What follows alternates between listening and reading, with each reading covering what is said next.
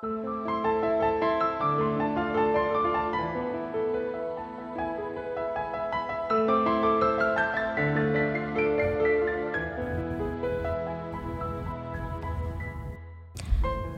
todo pronóstico, contra las fuerzas de la entropía, contra la incertidumbre del mundo, nace Random Universe, tu podcast sobre ciencia, humanos y un vacío insondable.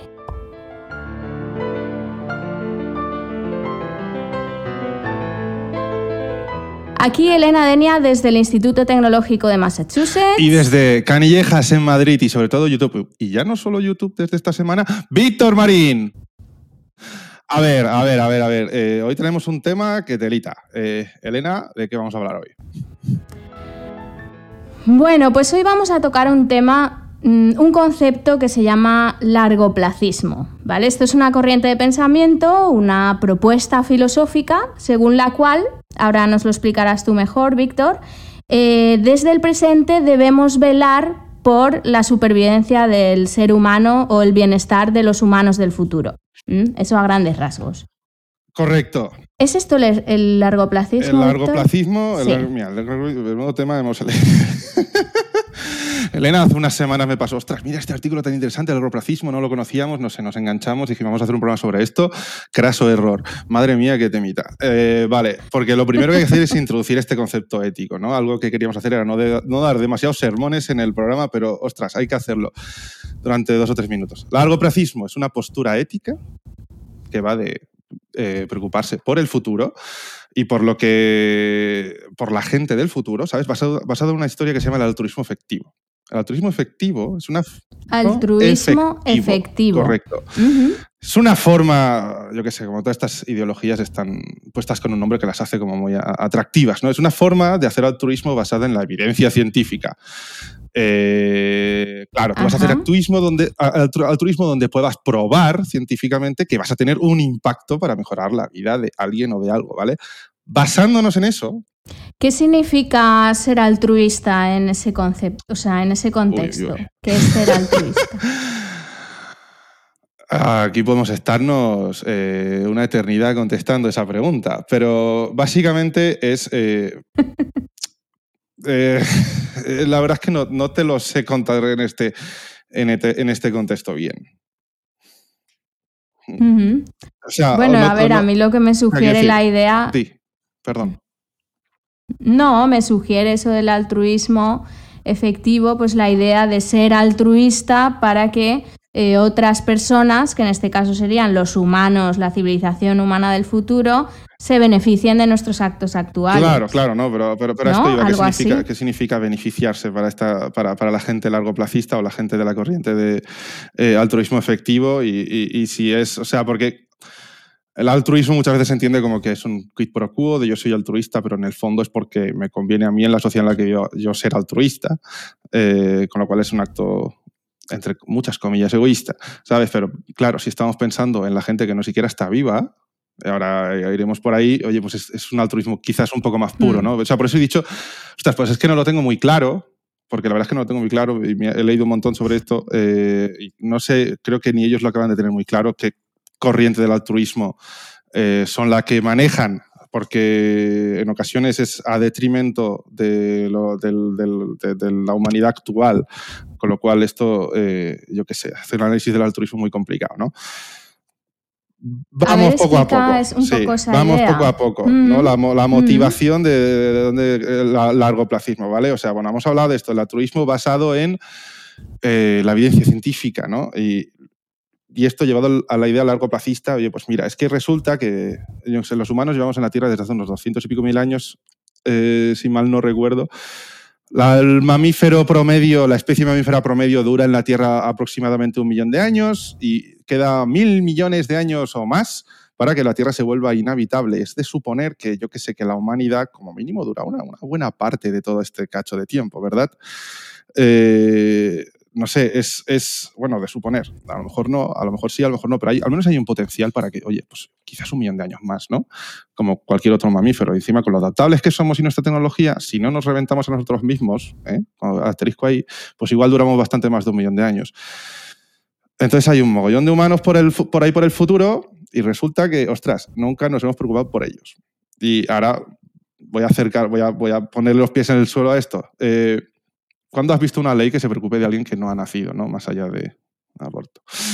¿Sabes? Pues resulta que en ningún caso, ¿no? Lo más parecido que preocuparnos por el futuro en leyes en sí que se pasan es mm, yo qué sé, temas de pensiones y tal, ¿no? Y es, ay, pensando en nuestros hijos, pero ya es nuestros hijos, eh, que es gente muy cercana a nosotros, que aunque no haya nacido, pues nacerá en unos años. La gente dentro de 50 o 100 años no está en un, no está en un parlamento. Sin embargo, todas nuestras decisiones les va a impactar. ¿Sabes? Eh, hacen un análisis los largoplacistas de, oye, esto es un poco como la Edad Media, que estaban todos los aristócratas, los ricos y los cuatro de la familia real y sangre azul, tomando las decisiones para ellos, pasando de la inmensa mayoría de la gente, que ni pintaban ni cortaban en la toma de decisiones políticas, ni económicas, ni nada, pero sufrían sus impactos.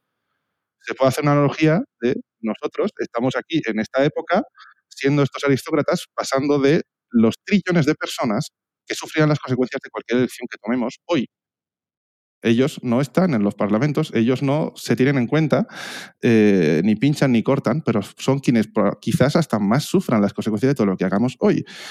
Con lo cual, esto es que es una forma de cómo empiezan a montar toda esta historia. ¿Sabes? Eh, si puedes eh, tomar decisiones basadas en evidencia científica, hay una responsabilidad moral en tomarlas pensando en gente del futuro.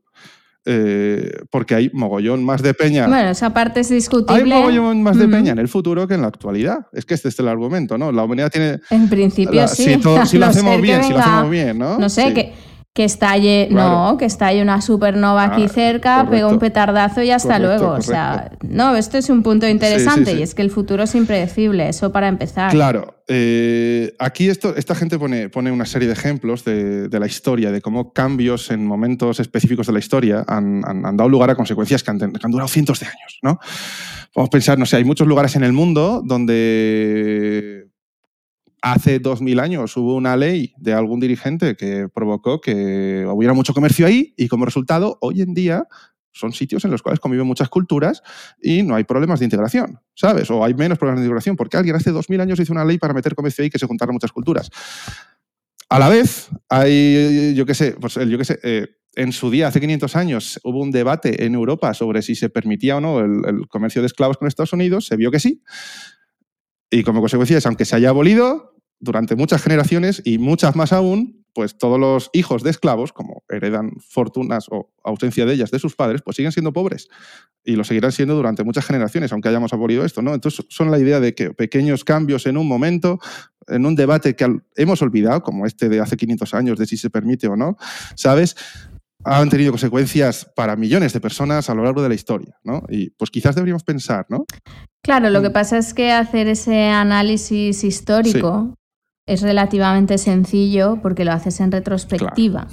Eh, aquí hablamos de qué pasa desde ahora en, adelante. Claro. O sea, esto es como... Y ahí entran en juego muchas cosas que luego comentaré yo, como el tema de la predicción en ciencia. Claro, es que esto es el tema, mm. esto, esto es el, esta es la clave, ¿no? O sea, vale, sí, o sea, me creo que los, obviamente lo que hacemos hoy tiene impacto en el futuro, pero Vale, habiendo establecido eso, ¿ahora qué? ¿Sabes cómo llego a ese futuro? O sea, ¿cómo averiguo? Yo qué sé, pues es que, es que hay una serie de problemas. O sea, yo qué sé, establece la moralidad a, grandes rasgos de forma. No estoy defendiendo el largoplacismo, ¿eh? estoy ahora montando a propósito un caso un poco a favor. ¿eh? Luego montaré o voy a ir montando también casos en contra. ¿eh? Pero hay algo interesante aquí, una reflexión que hacen que nos ha preocupado históricamente, ¿no? Al principio de la historia, que nos, que nos preocupaba moralmente? Nuestra familia, nuestro grupo. Luego nos establecimos en ciudades y, tal y cual, y pues en la aldea. Luego surgen los sentimientos nacionales y nos empieza a preocupar mucho la nación, ¿no? que nuestra nación o nuestro metagrupo eh, eh, eh, sobreviva y le vaya muy bien a todos los españoles. ¿no? Y ahora parece que en estos últimos años a algunas personas les empieza a preocupar el planeta entero, ¿sabes? Esta gente dice que el siguiente paso es que nos preocupe la gente que no ha nacido, y no la de dentro de 20 años, sino la de 200, ¿sabes? ¿Es razonable o, no es razonable pensar eso? Eh, hasta cierto punto sí, ¿sabes? Pero. hasta cierto punto sí. Yo creo que personalmente eh, creo que sí que tenemos una responsabilidad. Eh, una responsabilidad, por ejemplo, con la cuestión de preservar el planeta, de dejarlo un poquito mejor que cuando llegamos, cada uno individualmente, sí que creo en ese tipo de responsabilidad. Pero, pero, aquí hay una diferencia y es que yo no me siento responsable por los humanos del futuro. Yo no soy responsable puesto que esto no ha sucedido. Eh, no están ahí, o sea, no hay una relación causa-efecto. ¿Entiendes? No existe ahora mismo. Entonces, que yo tenga una responsabilidad, sí, lo asumo y lo suscribo, pero que yo sea responsable de, no. Y esto es un poquito el debate también que pasa en la película de Minority Report, ¿no? Antes de que se cometa un crimen, ya están yendo ahí a detener a la persona que va a cometer el crimen. Oiga, mm, pues no se ha cometido. Claro, y que estamos. Entonces, claro, claro, ¿no? Y, Hostia, claro. Perdona, sigue. No, no, no, era solo ese apunte. O sea, continúa si quieres con la descripción. Sí. Eh, los puntos negativos que tú le ves también, hasta idea, positivos. Poco a poco, ¿no? Pero llevarlo, llevándolo al terreno político, porque claro, esto, esto lo, esto, esta postura es interesante cuando la llevas al terreno político. Es decir, de qué, prescripciones políticas haces, ¿no? ¿Qué, leyes, qué tipo de leyes y qué tipo de sociedades quieres montar desde la política en base a este análisis, ¿no? Y sin entrar aún en... Bueno, el fin es que con esto eh, se puede justificar la, tira de cosas, ¿sabes? O sea, tú puedes justificarlo todo. Si hay no sé qué barbaridad de trillones y trillones y trillones de humanos por nacer, ¿Sabes? O sea, pues eh, en el futuro, pues es que igual, oye, pues eh, como tú tiraste, lo estoy inventando un poco para que me entendáis la, sátira, es como tú tiraste esta, este papel al suelo de la calle en vez de meterlo en la papelera, es que has matado a 100 millones de, personas entre hoy y la muerte entrópica del universo, dentro de no sé cuántos mil. ¿Sabes lo que quiero decir? ¿Sabes? Entre hoy y la muerte entrópica del universo dentro de infinito tiempo, un mal paso tuyo ha matado a, a, Christopher, ¿sabes? Una barbaridad de peña. Con lo cual, eso, sí, bueno, eso es un poquito comparable a la teoría del caos, ¿no? La idea de la mariposa que bate sus alas aquí y entonces genera un, huracán en la otra parte del mundo. en tomar las buenas decisiones porque las malas van a tener consecuencias horribles a lo largo de la historia y las buenas maravillosas. y, por lo tanto, con eso puedes justificar de cosas, porque claro, una mala consecuencia tiene, o sea, una mala acción tiene una consecuencia infinitamente mala. Porque son 100 trillones de personas. Al lado de eso, es que el fin justifica los medios en este, en este marco a nivel extremo. Bueno, aquí hay más. Mm. Sí, entiendo lo que comentas, Víctor. También veo que hay un poco, bueno, que hay muchísima problemática a la hora de definir qué es lo bueno y qué es lo malo. Porque a lo mejor lo que se establece en la agenda política, no olvidemos que sigue unas pautas, una ideología de una sociedad del conocimiento específica y, que puede variar, por ejemplo, entre culturas.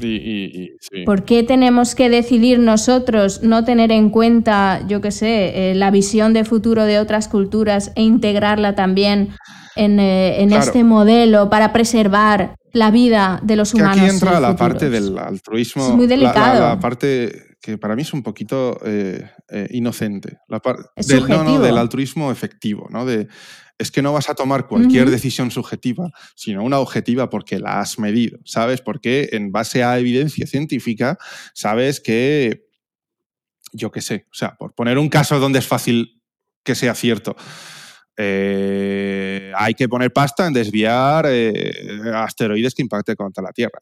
Pues sí, de aquí a mil años, pues oye, pues eso nos va a salvar el culo, ¿sabes? pues probablemente sí, ¿sabes? Y en base a evidencia científica es algo muy cuantificable y pues bueno, pues ahí tienes una política que encaja muy bien en eso, en, el, en el ideal largo placista y que, oye, pues tiene bastante, probablemente tenga sentido salte de algo fácilmente medible y te metes aquí en un terreno que es muy complicado, ¿sabes? Vidrioso, sí, sí. A ver, y eso aún así es fácilmente medible, pero luego ahí hay que tomar muchísimas mm. decisiones. Eh, ¿Quién eh, financia este proyecto? Eh, de desviar a los meteoritos? ¿Cómo colaboran de forma internacional unos países con otros? ¿Quién colabora más, quién menos? ¿Cómo se O sea, es, muy complejo también. Sí, totalmente. Eh, tener en cuenta un poquito todas las, eh, toda la gama y las consecuencias de cómo, de cómo organices esto, ¿no? Porque si tú te crees el, si dices, hostia, vamos a, largo placismo, ¿no? Y vamos a organizarnos todos pensando en la supervivencia de la especie. Porque aquí hay un apunte interesante, espera, que se acaba de posar mi vista sobre ello mis notas, que viene un poco al, telo, al, al, lío de esto que iba a decir, ¿no? De por qué, qué nos preocupa del futuro, ¿no? De cómo, porque nos tenemos que organizarnos para preocuparnos sobre cosas del futuro. ¿Qué nos ha de preocupar del futuro? Pues los, los a ver, el cambio climático. los, los, los, grandes los eventos de, extinción que nos vayan a destruir como especie o civilización o cosas así. ¿no? Y hablan de cambios ecológicos que podamos evitar, eh, como el cambio climático, o otros más chungos. O sea, si nos esperamos el suficientemente tiempo, vendrán glaciaciones y movidas que se van a reír del cambio climático, ¿sabes? No lo sé si querríamos eh, pararlas o no, pero quizás esta gente querría, ¿no? Eh, cambios civiles o cambios, guerras, ¿no?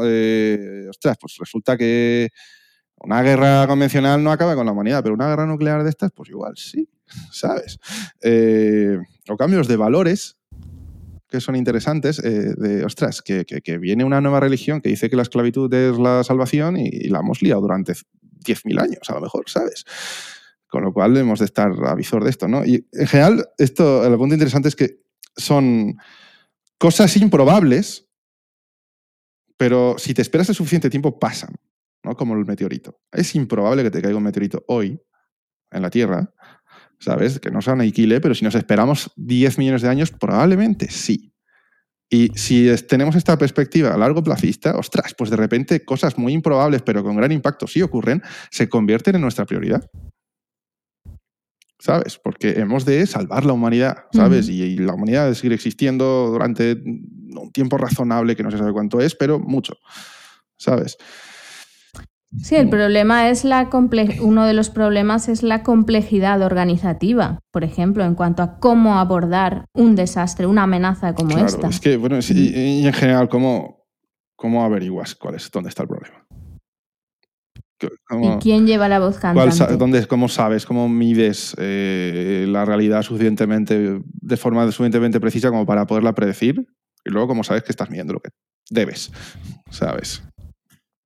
Sí, esa, en ese tema quería yo entrar un poquito, o sea, hablar de la cuestión de la predicción. Exacto. Eh, vamos a ver, eh, los objetivos formales de la ciencia, para el oyente, para dejarle un poquito clara esta idea, son em, describir el mundo, eh, explicar los fenómenos, también predecir, es uno de los componentes eh, más definitorios de la ciencia, hacer predicciones que, sean adecuadas, que sean fidedignas con la realidad. Y el cuarto objetivo de la ciencia es eh, transformar el mundo o dominar el mundo, si se prefiere. Pues yo que sé, construir una maquinita, irnos al espacio, irnos para Marte, por ejemplo, ¿vale? Y tener eh, dominio de la energía, este tipo de cosas.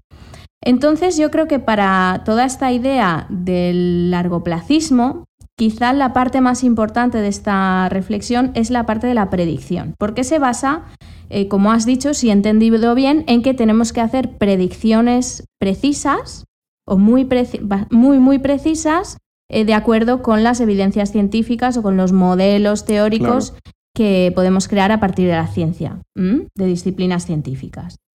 Entonces, claro, em, predecir el curso de los acontecimientos en la naturaleza ya es difícil y ya si hablamos de predecirlos en la sociedad, cuál va a ser el cambio social, la evolución social, pues es mucho más difícil. Claro, porque la probabilidad del meteorito eh, es que el meteorito no es una persona, no una sociedad, es que está por ahí dando vueltas y lo calculas, ¿sabes? No, la, sociedad y lo que va a hacer. La predicción la predicción anticipa lo que va a ocurrir. O sea, no es una mera descripción de lo que está ocurriendo. Una descripción puede tener mucha información, por, ejemplo, un gráfico puede ser una descripción científica de un fenómeno, pero una predicción eh, es algo que siempre va a tener más información que una descripción, porque arriesga más, o sea, da más juego. No dices cómo son las cosas, sino cómo van a ser, ¿de acuerdo?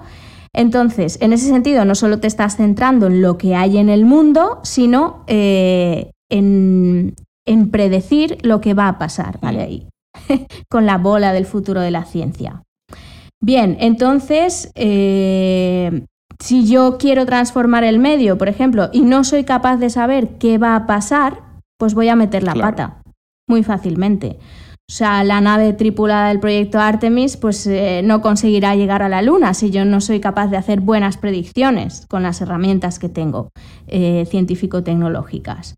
O si un ingeniero, por ejemplo, no eh, diseña bien un puente, no ha predicho bien la capacidad de ciertos materiales, la estructura de ese puente y tal, pues plas, se va a caer, ¿vale? O sea, necesitamos anticipar una serie de cosas y que el margen de error sea pequeño para que el resultado de la predicción sea aceptable y tengamos confidencia en la realidad de que se va a dar así. Por ejemplo, también cuando suministramos dosis de antibióticos, por poner ejemplos distintos, ¿vale?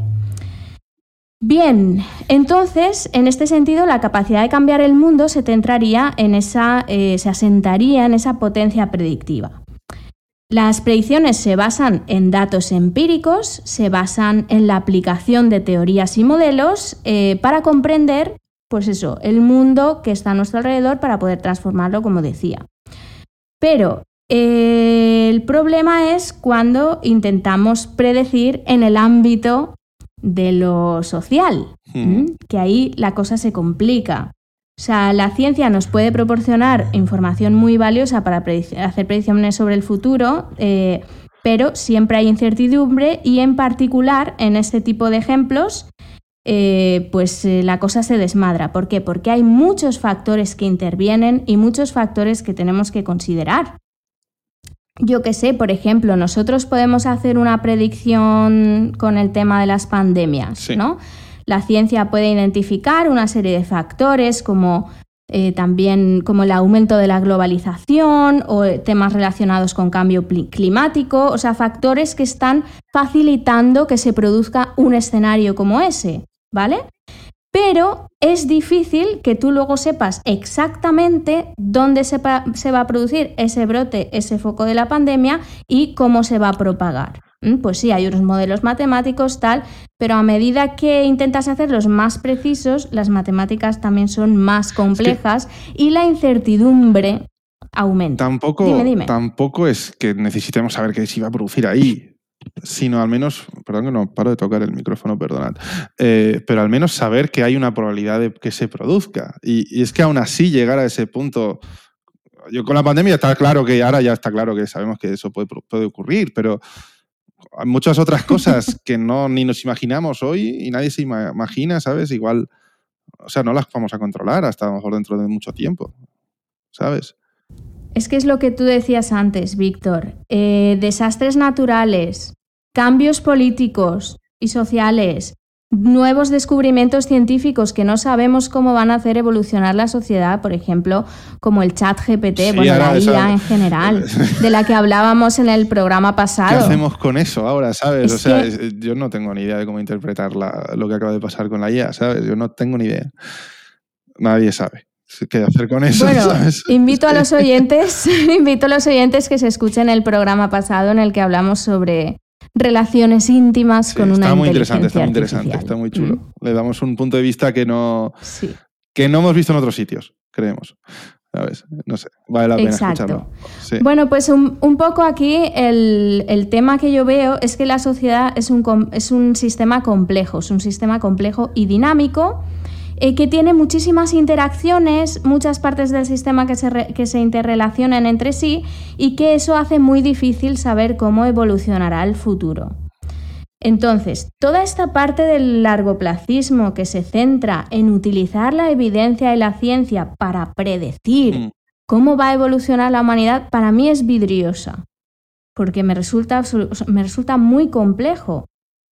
Total, eh, sí, es que. Yo no sé si esa... Hay un, hay un, de hecho, es más aún. Eh, eh, no solo es muy complejo, sino, leches, es que muchas cosas ni siquiera sabemos cómo cuantificarlas y desde luego tendrían un rol importante en felicidad y bienestar de las generaciones futuras, ¿sabes? O sea, imagínate que lo invento, me lo, esto me lo estoy inventando totalmente, ¿eh? pero imagínate que, calculamos con nuestro altruismo efectivo y nuestro equipo y comité de científicos expertos que hemos de hacer estas reformas políticas y sociales y bla, bla, bla, para que los siguientes mil años sean maravillosos, ¿sabes?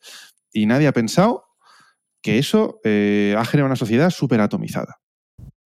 Eh, tengo entendido, esto a lo mejor alguien me corrige, pero tengo entendido que lo que es la atomización en la sociedad eh, es, es, muy difícil de medir o, directamente imposible. La atomización es la idea esta de que tú tienes tus amigos, pero están separados porque vives una ciudad inmensa y, nunca quedáis todos juntos. Tienes un amigo de aquí, otro amigo de allá, la mitad son online, no se conocen entre ellos y no lo sé, son como atomitos que no se juntan todos, ¿no? Y eso ha extendido a todos los aspectos de la, todos los aspectos de la vida y es un fenómeno relativamente moderno y que correlaciona bastante bien con eh, ansiedad y depresión. De hecho, eh, si, imagínate que tu modelo no contempla que va a haber un alza de eso, ¿sabes? Porque no lo puedes cuantificar hay un mogollón de cosas que no sabemos cuantificar porque no nos llega o porque son incuantificables y que desde luego jugarán un rol en, todo esto del bienestar de las generaciones futuras, ¿sabes? Pero con el altruismo efectivo tenemos un sesgo a darnos cuenta de las cosas cuantificables como el meteorito, ¿no? Que está bien, hay que darse cuenta, pero leche, hay un mogollón de cosas más por ahí, ¿sabes? Que, y esto es como introduce un, un sesgo que francamente lo convierte en algo bastante tecnócrata. Y tú encuentras a todos los proponentes de esta, de esta ideología eh, en los círculos eh, de, la tecnocracia, de los eh, tipos de Elon Musk y tal y cual, donde que piensan, quizás inocentemente, o parece que piensan, que la gran mayoría de los problemas se pueden resolver a través de inventos y tecnología, y porque es algo, entre comillas, fácil de hacer, en el sentido de que es medible, inventas la solución, eres un ingeniero, ¿sabes? No tienes que rayarte pensando que es la atomización y cómo arreglar eso a nivel social y si realmente lo queremos arreglar o no, o podemos ser felices de forma atomizada y a lo mejor sí, no lo sabemos, ¿sabes? Eh, Pero todos estos descubrimientos, este progreso tecnológico mm. se desarrolla siempre dentro de un sistema de creencias específico, un sistema ideológico, ¿no? respondiendo a ciertos objetivos eh, que están presentes en las agendas de investigación de mm. cada país, por ejemplo. Entonces no está exento. Eh, claro, es que este es el, la parte humana. Este es el tema. Eh, claro, es que este es el tema, ¿no? Porque al final una política largoplacista, ostras, parece. Aquí nos estamos eh, crujiendo el largoplacismo entre tú y yo, ¿eh? Pero esto, si tú haces una política largoplacista, necesariamente va a ser algo en lo cual imprimas una dirección a la sociedad durante largo tiempo. Si no, no es largoplacista. Tú vas a hacer políticas, si somos largoplacistas, para que duren muchas décadas como mínimo, ¿sabes?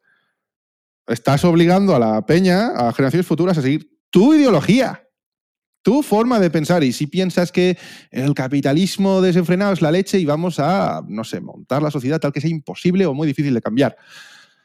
Bueno, ya vivimos en algo así, ¿no? Pero eh, imagínate que piensas que cualquier otro sistema, imagínate que, no lo sé, o que el cristianismo, o que el islam, o lo que sea, ¿sabes?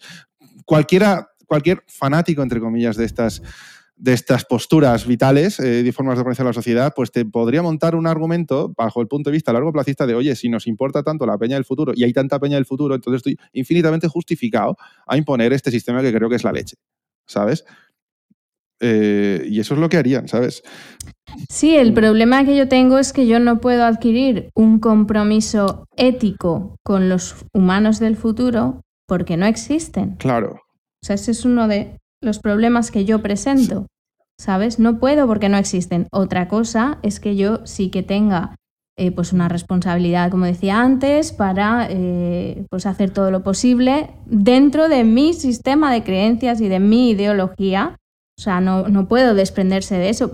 Puedo intentar ser lo más objetiva posible, pero eh, la ideología siempre está por ahí, siempre está presente. Y es que es, es un poco la arrogancia de pensar que tenemos todas las respuestas ahora y de que nuestra forma de pensar va a ser igual de válida dentro de, de, 5.000 años, que probablemente dentro de 5.000 años tampoco quieran el meteorito.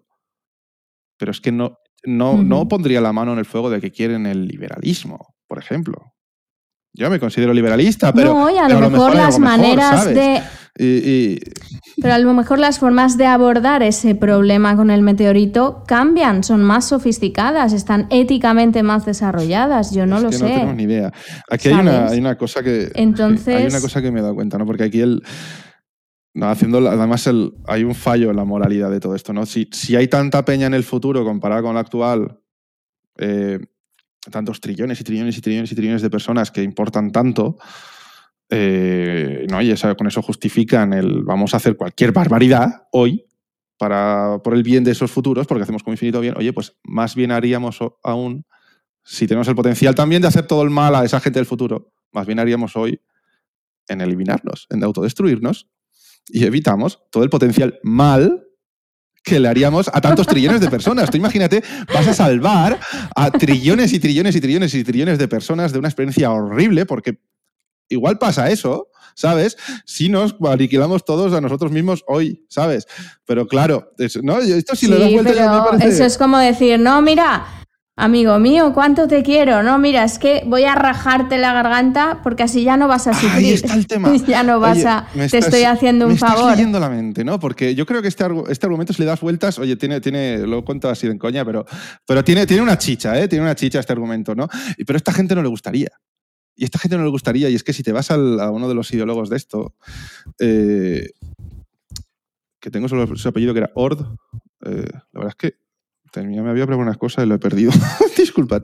Pero bueno, uno de los sitios de esto, eh, uno de, los de esto dice, ostras, es que piensa que hay un potencial vasto y glorioso en la humanidad y que por eso merecemos o debemos preservarnos. Y esto es un argumento parecido a cuando alguien, imagínate, alguien que muere pronto, ¿no? un joven, un adolescente, que es una increíble tragedia. ¿Por qué? Por todo lo que no ha vivido, todo lo que no ha sentido, todas las experiencias que no ha tenido, ¿sabes? Todas las parejas que no ha hecho, todos los trabajos increíbles, todos los viajes que ya no van a ocurrir, ¿sabes?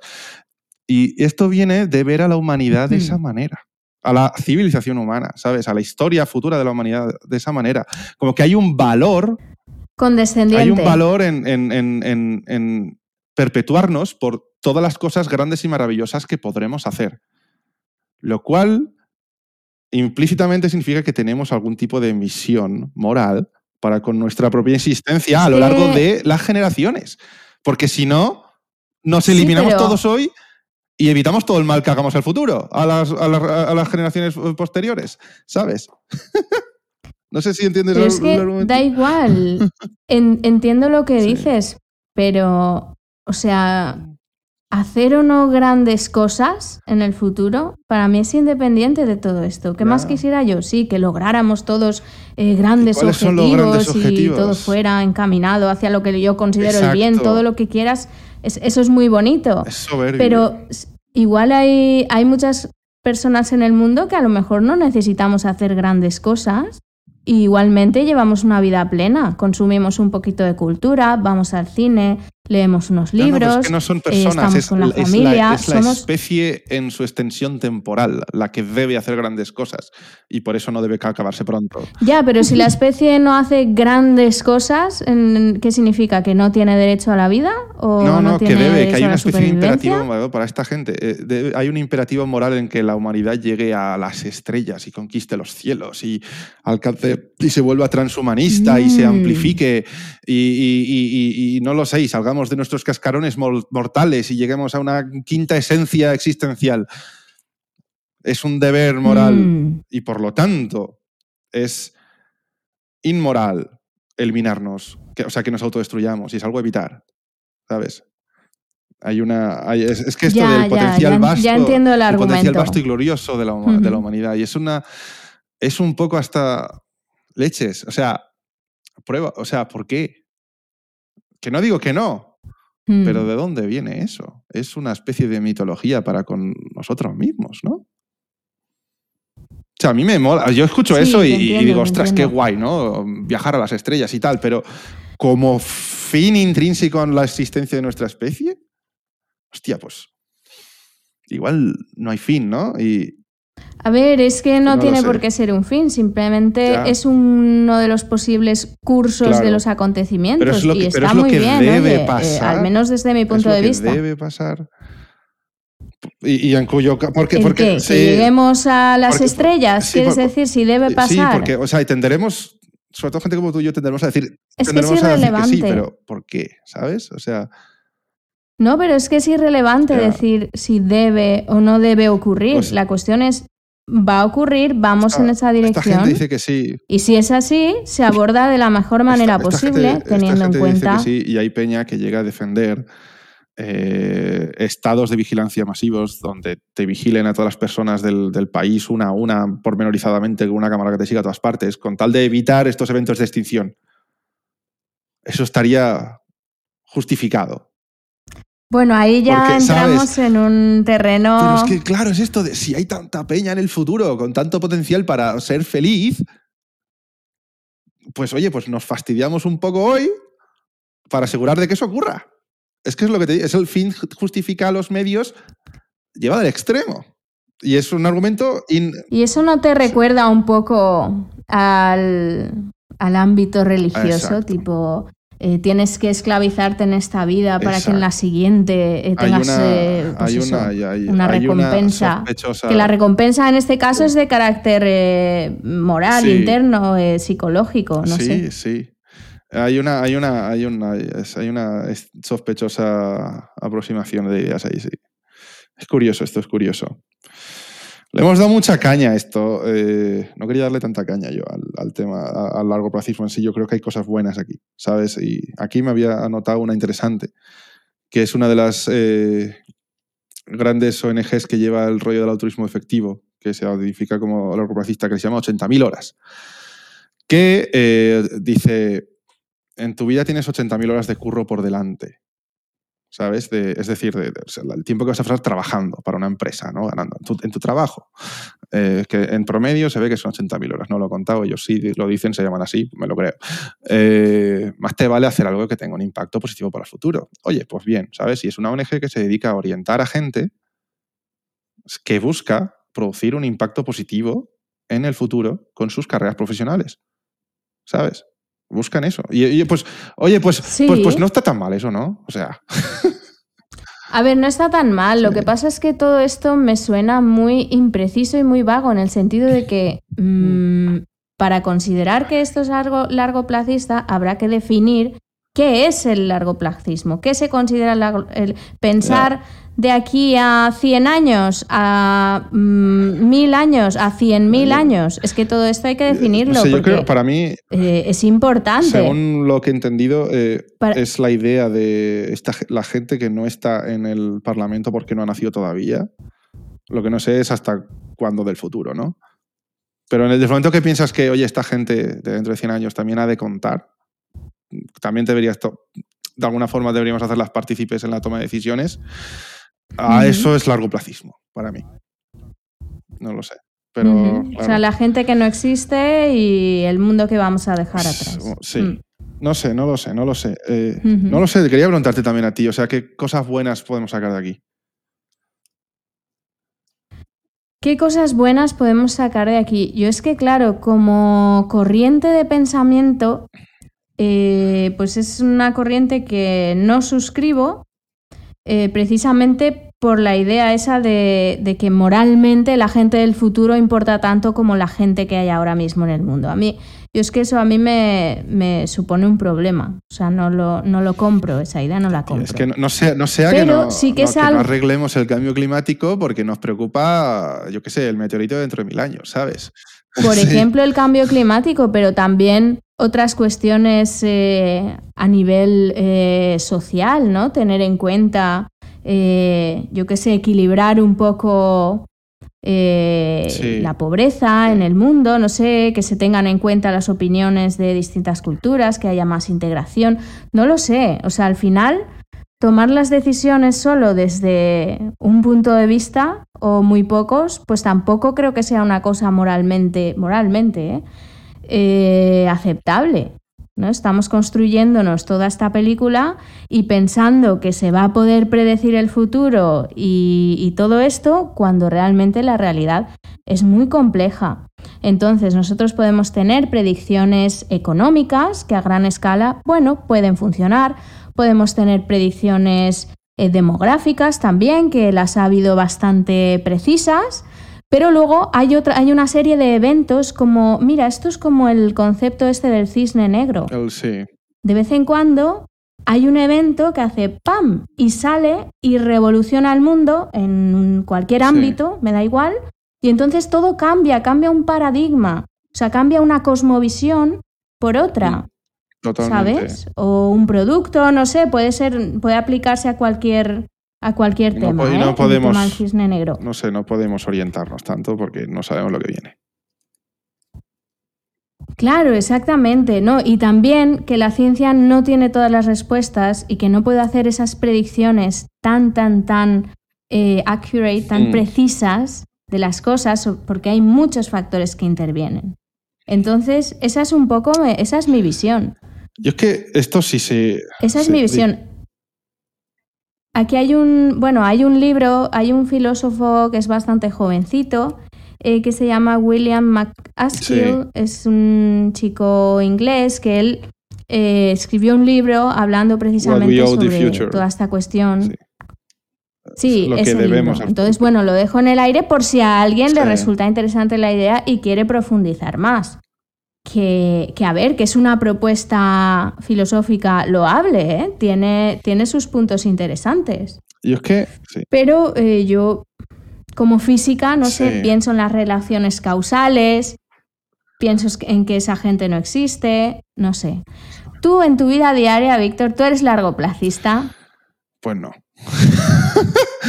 pues yo tampoco. Pues a mí me gusta quemar los billetes y me voy, lo poco que tengo me lo gasto en un restaurante, me lo gasto en ir al cine. Realmente no soy largoplacista. Es que yo que sé, esto sí. Es cierto que con la edad se cambia un poquito ahí. Lo que sacamos es peña, no sé, la, la, ONG esta de las 80.000 horas, ¿no? Pues si lo que sacamos es gente y movimientos eh, preocupados por, oye, que no se vuelva a repetir lo del cambio climático, que no se vuelva a repetir otras cosas, eh, oye, pues eso pues está bien, eso está bien. Si vamos más allá y lo usamos para... No lo hemos mencionado de esta manera, pero al final es así, para convertirlo en algo un poco autoritario, porque lo es, esto de, imponer, ¿no? De vamos, o sea, como es tan justificable, porque hay tanto bien a hacer y tanto mal a evitar que, joder, pues cualquier cosa es justificable al lado de tanto mal a evitar, ¿no? Em, eh, pues, pues eso, no, eso, eso no, no, se sostiene. Para mí no se sostiene. Y este tema también es que el término largoplacismo creo que, tiene como cinco años, ¿eh? no tiene más. Y esto es una filosofía en general que, es muy joven. Lo que pasa es que está ganando mucha fuerza y entre intelectuales tecnócratas. intelectuales como Elon Musk eh, y liberales también y me temo me temo que es una forma más para esta gente al menos no para los de 80.000 horas quizás no para esta gente es una forma más de justificar eh, otras cosas ¿sabes? De armarse de su filosofía largoplacista y altruismo efectivo y todas estas cosas para, decir, no, no, perdona, es que mi punto de vista hay que imponerlo porque nos va a salvar a todos y por lo tanto hay que imponerlo y, pues te callas si no te gusta, ¿sabes? Que es lo que, no sé, hmm. al final es un poco lo que toda esta gente intenta, ¿no? Los Jeff Bezos y tal, y no sé, tienen unos puntos de vista y hacen un lobby increíble para, para para imponerlos, y económicos o no, pues si te guste o no, pues como controlan la mitad de los políticos, pues acaban, imponiéndolos y bueno, pues esto probablemente sea un vehículo más o, para, dotarle un cuerpo, de o una forma de dotarle un cuerpo filosófico a esa a, lo que realmente quieren hacer, ¿sabes? Esto es una percepción mía, ¿eh? mm. esto no... Pero, Yo en cualquier caso pienso, tengo la esperanza de que eh, en una sociedad eh, con una ciencia y una tecnología cada vez más y más avanzada, también vamos a ser mucho más conscientes de las limitaciones de la ciencia y la tecnología. Y a lo mejor vamos a ser precisamente conscientes de lo que tú decías antes, Víctor, de no concebir que con la ciencia y la tecnología se va a poder todo. Mm y va a ser la solución de todos nuestros males, eh, siempre encarados hacia el bien. Es que esa ha sido una idea dominante que quizás ahora está cayendo un poco. Durante las últimas décadas, ah, la ciencia y la tecnología lo arreglará todo. Era la gran idea, ¿no? Y ahora ya no tanto. Noto, no sé, en las películas y en la cultura en general, que, eh, hostia, ahora la ciencia y la tecnología nos lleva a la muerte y a la distopía, ¿sabes? o sea, como que culturalmente se está cayendo esa percepción un poco a lo mejor. No, no sé. A ver, a la muerte y a la distopía nos lleva el uso o el mal uso. claro, sí, perdona, eh, me, he explicado mal, me he explicado mal la ciencia, o sea, me he explicado mal, te entiendo y, espero que me entiendan los oyentes. No tengo absolutamente nada en contra de la ciencia, totalmente, totalmente lo contrario. ¿Sabes? Hablo de eso. Sí. Luego yo quería traer, eh, así como una notita de, interés al programa de hoy, un concepto que viene de la ciencia ficción y que creo que está muy relacionado eh, con todo este tema del largoplacismo, aunque en aquel momento cuando se formuló no existía. Y es el concepto que trae Isaac Asimov en su serie de La Fundación, eh, que se llama psicohistoria. ¿vale? Es un concepto ficticio que lo crea este autor y según el cual eh, la psicohistoria es una rama de las matemáticas que combina la psicología, la sociología y la estadística para predecir el comportamiento futuro de grandes poblaciones humanas, ¿vale? Esta es un poquito la idea que a lo mejor eh, hubiese sido eh, muy apropiada para todos estos seguidores o defensores del largo Muy bien visto. la idea de que... Exacto. Entonces, o sea, esto es la idea de que aunque el comportamiento individual de los humanos sea impredecible, sí que hay una serie de acciones eh, de grandes grupos de personas que van a ser predecibles si se modelan apropiadamente con, eh, pues eso, con modelos matemáticos. Y entonces, en ese sentido, según eh, esta idea, que es una idea ficticia, ya lo he dicho, eh, pues vamos a poder eh, predecir cómo va a evolucionar la humanidad a gran escala, incluyendo guerras, que caiga un imperio galáctico, cómo se puede hacer para que los tiempos oscuros no sean tan oscuros, los que se avecinan, etcétera, etcétera. Eh, y está muy bien, creo que viene al caso. No sé si esto se menciona en el librito del filósofo este joven, pero mira, es una cosa que me... La fundación, no lo había pensado, ¿eh? no lo había pensado, pero la fundación le... Dice... Perdón. Dice, bueno, me ha apuntado un par de citas del autor acerca de esta idea. Dice, esta idea la saqué de la teoría cinética de los gases. No puedes saber qué hará una molécula individual, pero si lidias con cuatrillones o trillones, puedes predecir de manera muy precisa qué hará el promedio. Y otra idea que dice, dice, pensé que tal vez se podría hacer lo mismo con seres humanos. Darte cuenta de lo, que de lo que harán enormes masas de personas siempre y cuando ellos no sepan, que estas no sepan acerca de estas predicciones, de su existencia, y cambien así su comportamiento de forma acorde, porque ahí tenemos toda esta paradoja de que si sabes cómo va a ser el futuro, si sabes que vas a morir mañana, pues resulta que no cojo ese avión. Qué, joya y tesoro es Asimov. ¿eh? O sea, qué maravilla. qué maravilla. Hombre, sí, a ver, este es un ejemplo de cómo la ciencia ficción eh, inspira la exploración de nuevos conceptos, del debate de ideas científicas. No, lo había pensado, pero la, siempre me gusta traer la psicohistoria eh, es un genial ejemplo de un mundo en el cual largo, el largo placismo sí se puede ejercer. ¿Sabes? Sí, puedes hacerlo. Claro, en ese sentido. En ese mundo sí. Lo que pasa es que ya cuando intentas aplicar esta idea a la realidad, pues te encuentras los problemas eh, que ya hemos planteado. Por ejemplo, eh, pues que se basa. Sí, que te basa, se basa en la idea de que el comportamiento humano es totalmente predecible a gran escala, aunque no lo sea a pequeña escala, a escala individual. Eh, también que la psicohistoria supone la existencia de unas leyes universales acerca del comportamiento humano. Eso es, el comportamiento humano es muy diverso y es muy complejo, entonces no hay pruebas de que pueda reducirse a una serie de leyes simples, ¿sabes? esa es otra problemática. Y luego también Sí, aquí, comenta y diré ya la tercera cosa. lo que nos falta es el científico de la fundación que descubre todo esto, que es Harry Sheldon. Eh, eh, nos falta Harry Sheldon en la, en la, Tierra, ¿sabes? O sea, que venga aquí al mundo real Harry Sheldon. Mientras no esté Harry Sheldon, los largoplacistas lo siento, pero no. ¿Sabes? ya está, solo quería decir eso.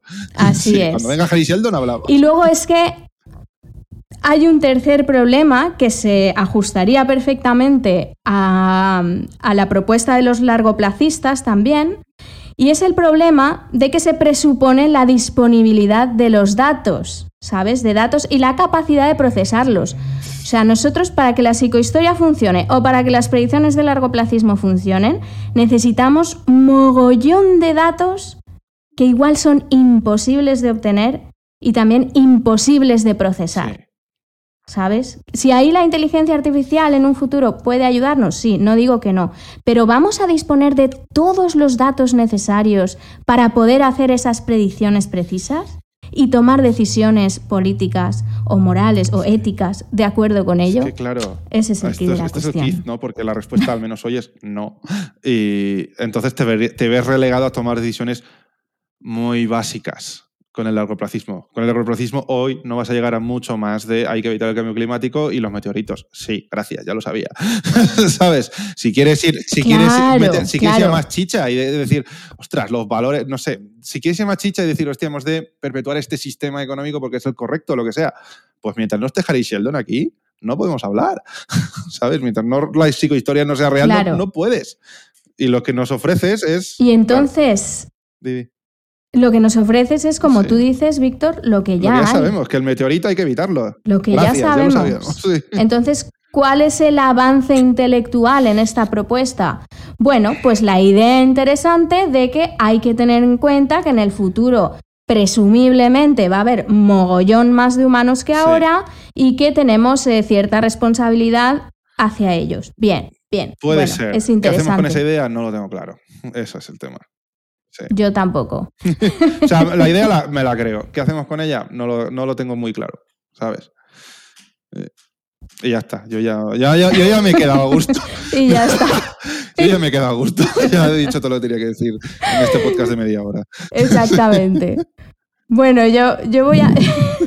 sí, o sea, al final nos hemos quedado en que Sí, es guay la idea porque aporta ese ángulo original, pero mm, en un sentido práctico no, no Depende cómo lo orientes, te lleva a un autoritarismo chungo y eh, hagas lo que hagas, la, parte práctica se te escapa, ¿sabes?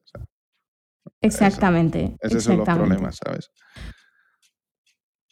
Así es. Bueno, y luego decir, bueno, voy a confesar para meterle un poquito de humor al, al programa de hoy, que ayer nos estuvimos pegando un poquito con el chat GPT para tratar de buscar un título atractivo para el programa de hoy. ¿Por qué? Porque si ponemos el pensamiento largoplacista, pues a lo mejor a la gente parece que no, que no le haga mucho clickbait, ¿no? Que no sea, que no sea muy atractivo.